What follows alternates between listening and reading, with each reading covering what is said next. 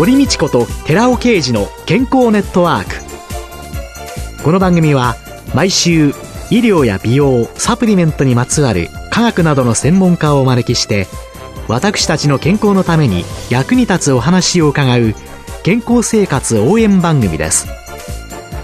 包摂体サプリメントと MGO マヌカハニーで健康な毎日をお届けするコサナの提供でお送りします。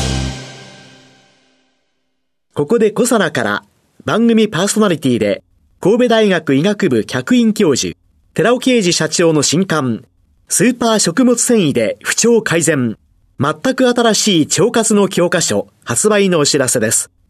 健康増進のための腸活に欠かせない食物繊維。最新の研究によって、アルファオリゴ糖が持つ食物繊維としての様々な働きが分かってきました。知っておきたい体のメカニズムを分かりやすく解説しながら、アルファオリゴ糖を用いた腸活にまつわる最新のトピックスや食事術を満載しました。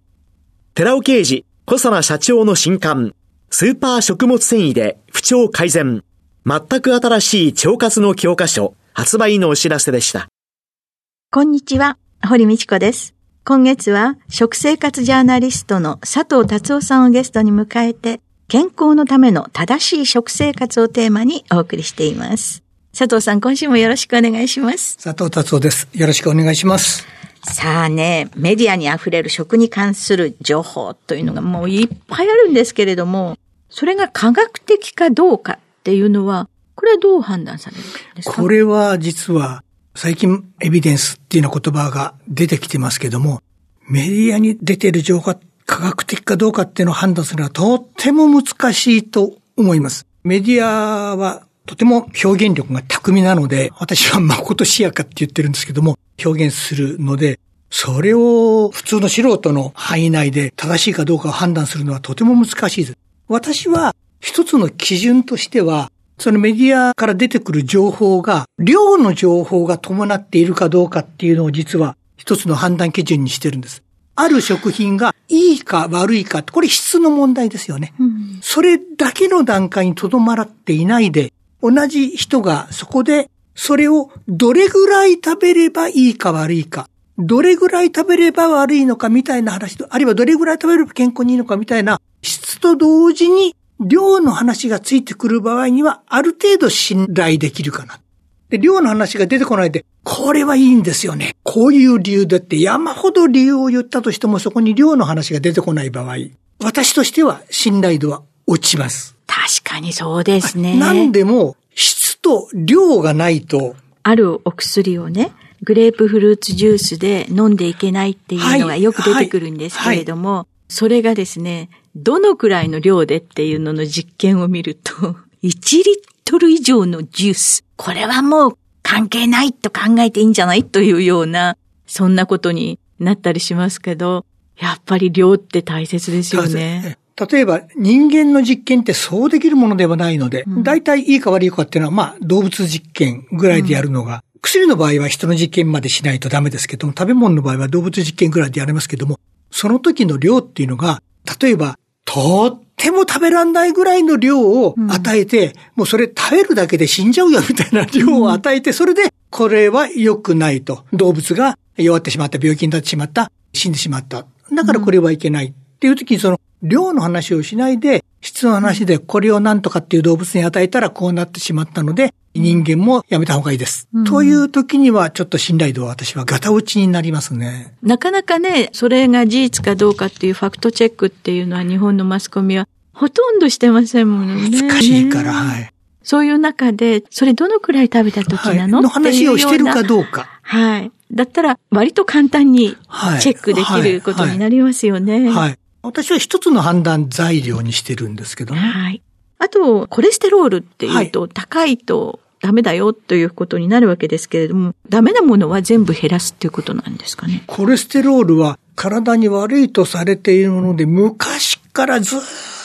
と言われている一番大きなものですかね。コレステロールが何かを知らない人でも、コレステロールはなんとなく体に悪いからっていう意識を持ってる人が結構多いと思うんですけども、森さんもちろんご存知だと思うんですけど、コレステロールって体の成分、細胞を作る成分ですから、とても体にとっては大事なものですから、悪者であるはずがないと私は理解しているんですけども、4、50年前ですかね、アメリカでコレステロールをたくさん食品から取っていて、なおかつ体の血液の中のコレステロールがすごく多い人が心臓病でたくさん死んだというデータがあって、そこからアメリカ人のようにたくさん山ほど取っている人にとってはコレステロールは制限しなきゃいけない。コレステロールは悪者だっていうのが4、50年前に日本に入ってきて、アメリカに勉強に行った学者さんが、あれお医者さんが、その説を持ってきたんですけど、実はその時の日本人のコレステロールの摂取量や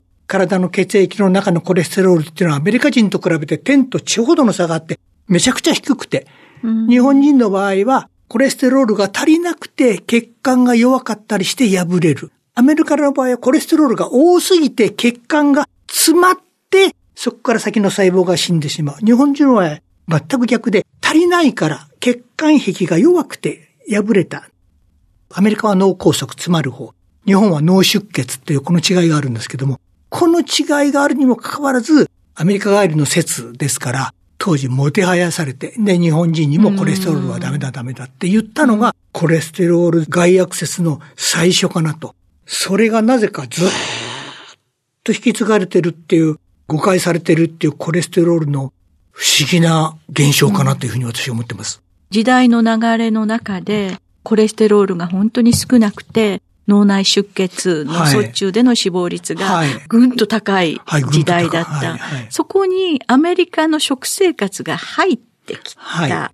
お肉、ステーキ、ハンバーガー、いろんなものが入ってきた。そうすることによってコレステロールが順当になり、脳卒中、脳内出血の人が少なくなり、死亡率は下がり、寿命がすごい伸びた、はい。食事の洋風化っていうのは、日本人にとっては食事、寿命、健康を伸ばす要因であった。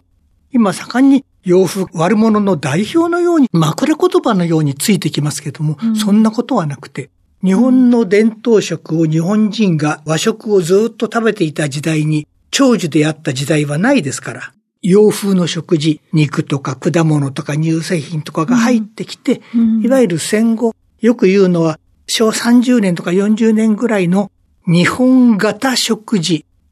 和食ではなくて。はい。日本型食事。日本型食事。はい、これは農水省のホームページでも出てくると思うんですけども、はい、和食が長寿なのではなく、洋風化して日本型食事になってバランスが良くなった、あの食事が長寿の原因。和食が洋食と取り入れていって、日本型日本型食事になった。だから今、専門家っていうか、農水省も厚労省も和食が長寿なんて一言も言わないですよね。実は言っていないんです。言っているとしたら日本型食事。そういう意味では、日本というのはいろんな国の食事をうまく取り入れてくる。とてもうまく取り入れた。それはね、はい、日本の日本人の特色なのか、あるいは地域性なのか、うん、歴史なのかわからないんですけども、うん、とても巧みに取り入れて、うん、昔からあった和食風の良い点、それに洋風の良い点、それが混ざり合って、とても栄養バランスが良くなった。なおかつ、つい最近までは、そんなに食べ過ぎない、量のこともあって、非常に良かったんだろうと。で、それがだんだんだんだん洋風の行き過ぎになりすぎているところがあるので、まあ、それを抑えましょうよっていう。うん。うん、その洋風になりすぎてしまった、それに対しての継承なんですかね。よくあの、低カロリーとか、はい、あるいは減塩とか、はい、これらはヘルシーと捉えてよろしいですか？そうですね。私はあの、ヘルシーという言葉を使うときに、とっても私自身は気を使ってるんですけども、はい、前回から森さんがおっしゃった、人によるっていう。はい。人によりますよね。カロリーを例えば取りすぎている人にとっては、低カロリーのものは、これはヘルシーです。うん、ところが、例えば、まあ、例出すまでもないのか、アフリカとか南米の子供たちとか、まあ子供に限らないですけども、食べ物が全然なくて痩せ細って、植物性の低カロリー食品しか手に入らない子供たちにとって低カロリーなんかヘルシーでも何でもないですよね。その子たちにとっては高カロリー、動物性のたっぷりのタンパク質があって、脂肪もあって、みたいなものがヘルシーなわけです。ですから人によってヘルシーは全然違うので、低カロリーイコールヘルシーと決めつけてはいけません。最近、日本でも、さっき私アフリカの子供たちの例出しましたけども、日本だって今食べ物がなくて低カロリーで、それこそ健康を害している子供だけに限らない大人も結構いますから、そういう人たちにそれを一言で低カロリーイコールヘルシーなんて大きな誤解を生む。うん、で、一方で、減塩の方は、これはデータがあって、日本も含めて、世界中の人たちが大体塩分は取りすぎている。これ、探せばデータはいくらでも出てきます。塩分は取りすぎているので、減塩は多くの人にとってヘルシーって言ってもいいかな。うん、私は唯一減塩だけかなと。ヘルシーと言ってもいいもの。ヘルシー。だからね、だからその油が少ないとか動物性が少ないとか、野菜が多いからヘルシーですよねって料理番組で料理家の先生がよく言うけども、責任持てよとお前。いやね、あの、メタブ検診とかね、メタブという言葉がね、流行語大賞になって、もう、はい、バーってこうブレイクしたので、はい、それでその高齢者の人たちも、はい、いや、あなた痩せすぎよと思うような方も、やっぱり体型的にはね、はい、若い時とは違うので、はい、皆さん痩せたいと思うって手を挙げになるし、はい、それで低カロリーのもの。いや、ね、あなたはもっと、ちゃんと取らなきゃタンパク質、おっしゃる通りだと思います。全然足りないですよ。これから日本、まあ今もそうですけども、どんどんどんどん高齢化してきて、高齢化すると食が細くなるし、うん、体の中の栄養を取り入れるシステムも劣ってきますから、うん、よくあの、フレイルなんて言葉使いますけども、はい、やりすぎて機能が衰えてくる、はい。こういう人たちがどんどん増えてきて、その人たちに先ほど言った低カロリー、おばあちゃん、おじいちゃん、低カロリーでヘルシーよなんてとんでもない話ですよね。うん、私はこれからは、おそらく専門家の指導のもと、栄養士とか薬剤師とかの指導のもとですけども、そういう人たちはさん食べるのはもう無理ですから、そういう人たちにとってはサプリメントみたいなものをうまく利用することによって、食生活とか健康生活がうまくいくのではないかと。私は実はサプリメントは反対派なんですけどね。サプリメントも食事から取るべきだと思ってる人間なんですけれども、病院に入院している人たちは今でも若い人もそうですけども、高齢者にとっては、私は救いのもとかなと。あの、専門家の指導のもとですよ。それはもうちょっとカロリーのあるものがその人たちにとってはヘルシーだし、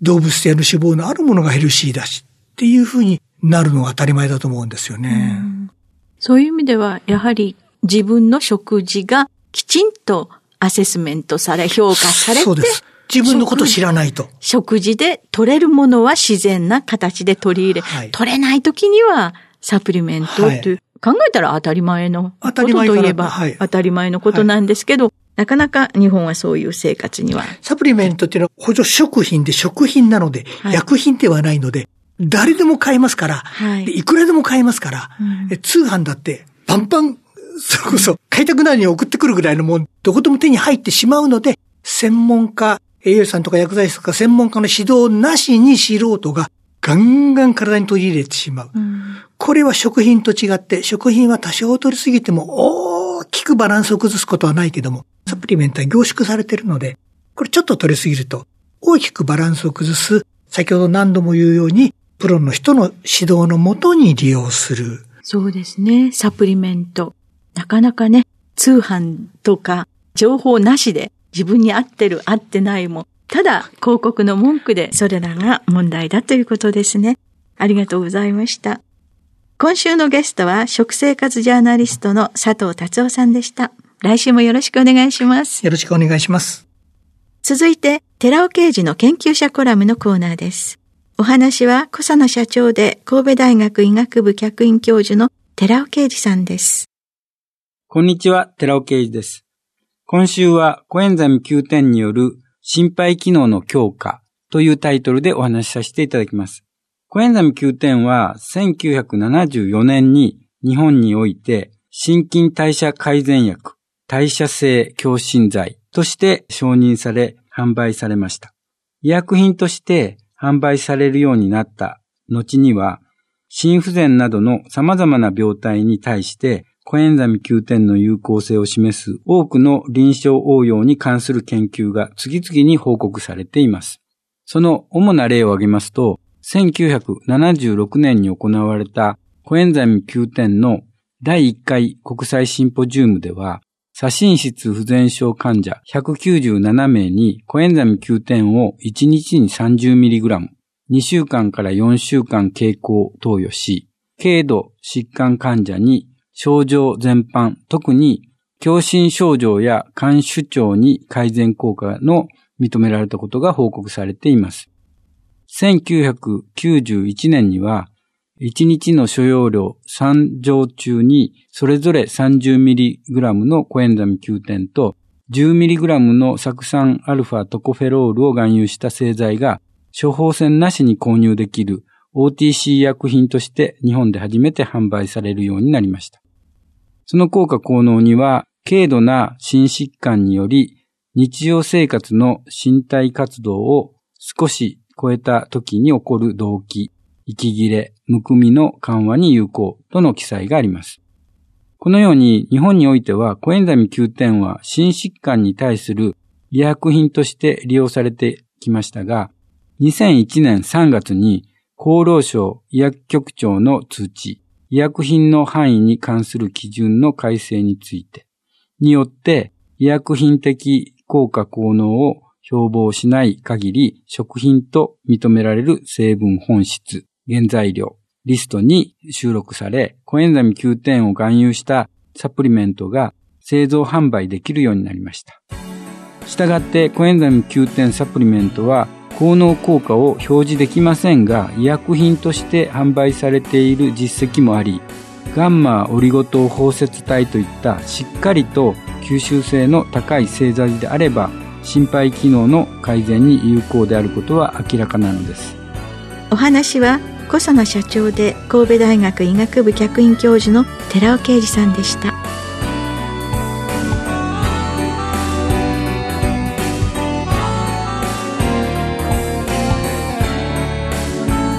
ここでコサナから番組お聞きの皆様へプレゼントのお知らせです。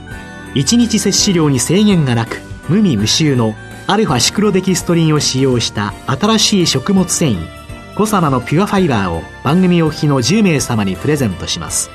プレゼントをご希望の方は番組サイトの応募フォームからお申し込みください。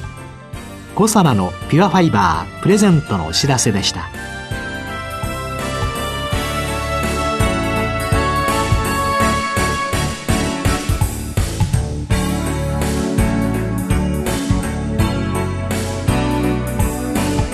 堀道子と寺尾啓二の健康ネットワークこの番組は包摂体サプリメントと MGO マヌカハニーで健康な毎日をお届けする「コサナの提供」でお送りしました。